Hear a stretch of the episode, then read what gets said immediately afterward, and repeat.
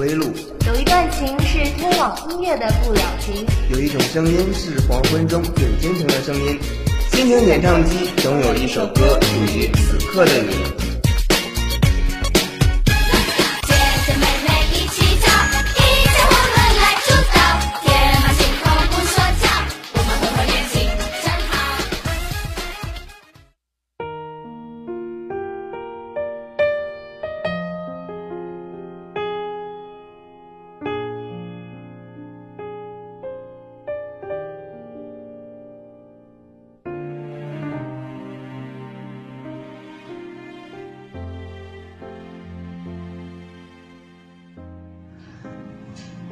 各位广播前的听众朋友们，大家晚上好，这里是心情原声，我是锦溪。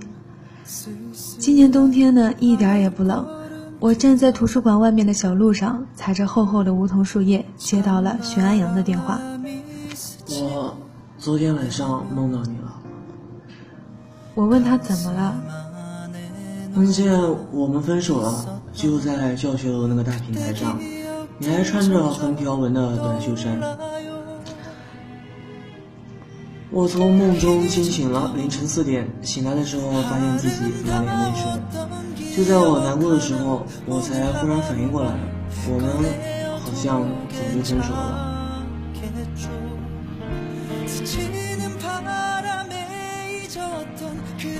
我不记得我们具体分手多久了，三年，大概三年半吧。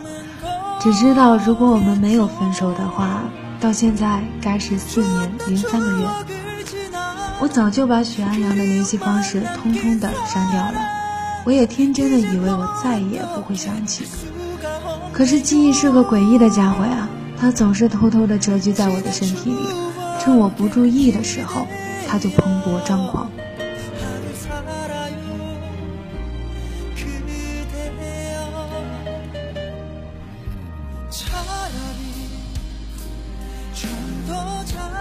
有一年深冬的傍晚，我们一起坐公交车回家。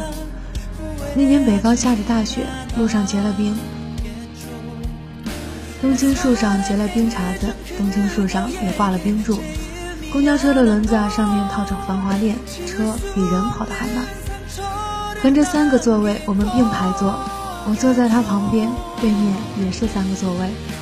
和我们对坐着的是中学生模样的一个姑娘和一个小伙。我在车上绘声绘色地给许安阳描述那天老刘在班里的糗事儿。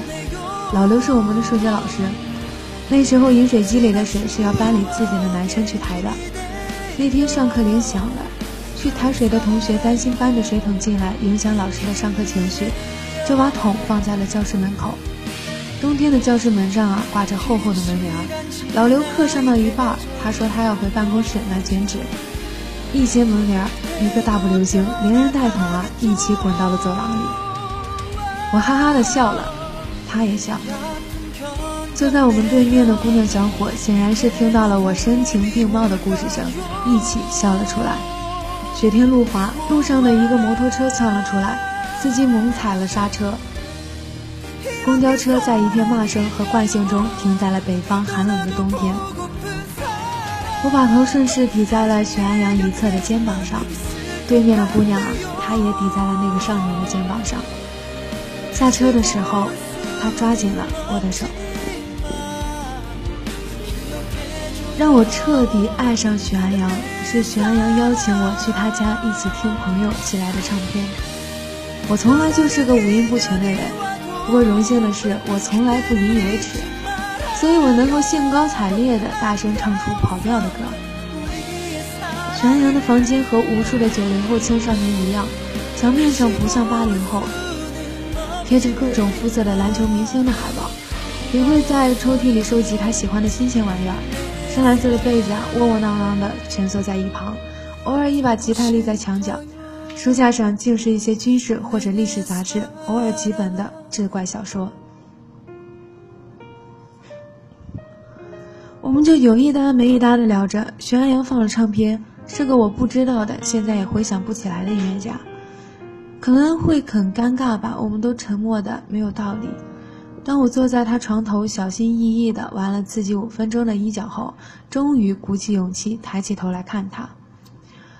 他竟然为唱片感动的泪流满面了。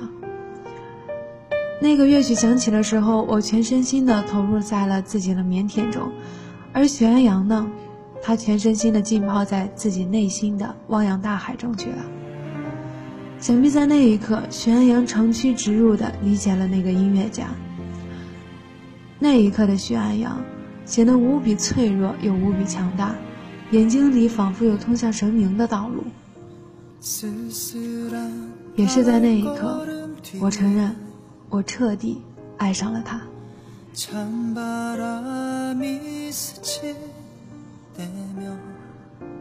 我们曾一起在青春期的荷尔蒙中翻涌过。我们一共吵过 n 加一次的架，每次都在吵第 n 减一次的时候，我们义正言辞的警告对方，这是最后一次了。每次都在第 n 次的时候，我们莫名其妙的和好。第一次争吵是因为隔壁班的姑娘递给许安阳一张纸条，这无可厚非。可是许安阳居然按照纸条上的要求，晚自习等他一起回家了。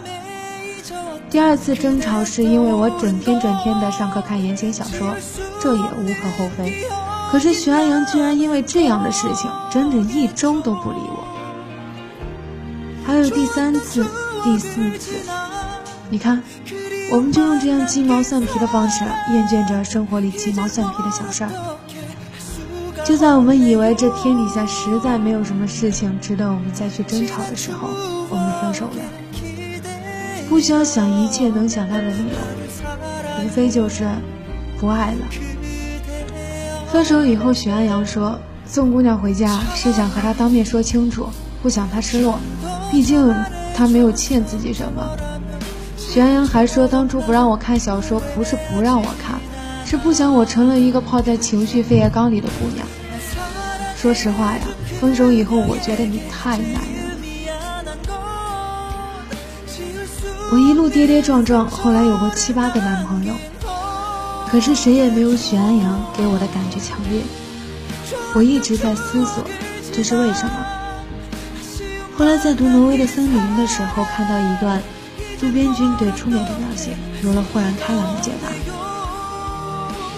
春美是渡边好友的女朋友，按渡边的话来说呢，春美长得不算漂亮，她所发出的不过是微不足道的力。然而却能够引起对方心灵的共振，它类似于一种少年时代的憧憬，一种从来不曾实现的，而且永远不可能实现的憧憬。这种直欲燃烧般的天真烂漫的憧憬啊，我在很久以前就已经遗忘了在什么地方，甚至很长时间里，我连他曾在我心中存在过都没有想起。而初美的震撼，恰恰是我自身的一部分。那么，我想许安阳给我的就是唤醒了我身上长眠不醒的一部分。他不仅给了我一段男女相恋的甜蜜时光，还给了我一个作为异性的充满理性的逻辑思考和视角。陈莹不仅给了我作为男友的温柔和关心，还给了我一个作为朋友的真心诚意的劝解和勉励。离开他后的日日夜夜呀，索性他唤醒我的。我都保管着，带去下一个日日夜夜了。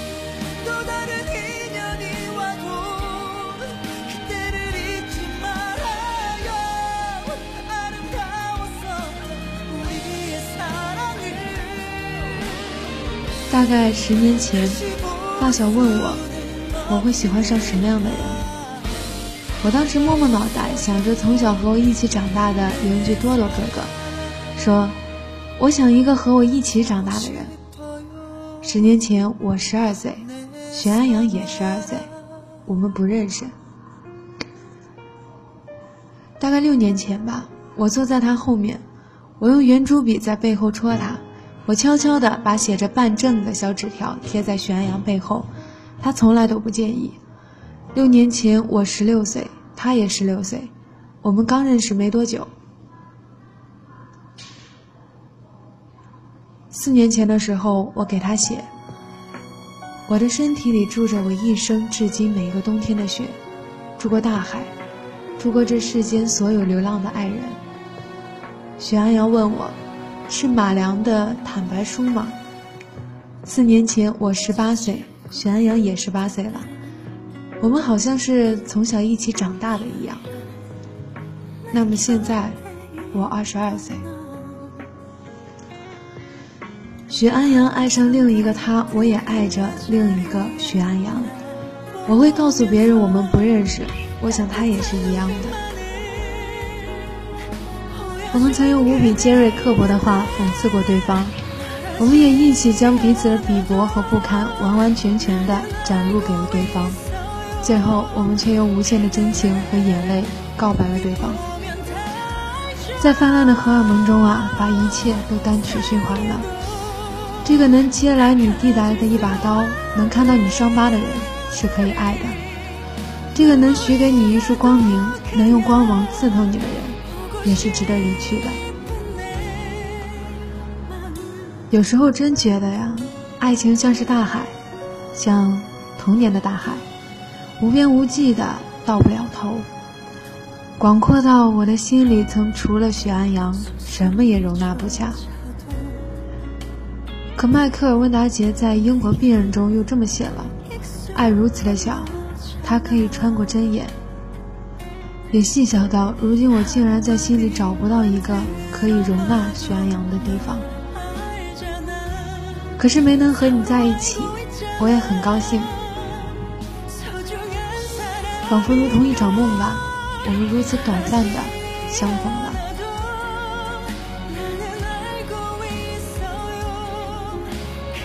后来我在电话里愣了一下，我说：“你确定我穿着的横条纹的短袖衫吗？我很胖哎。”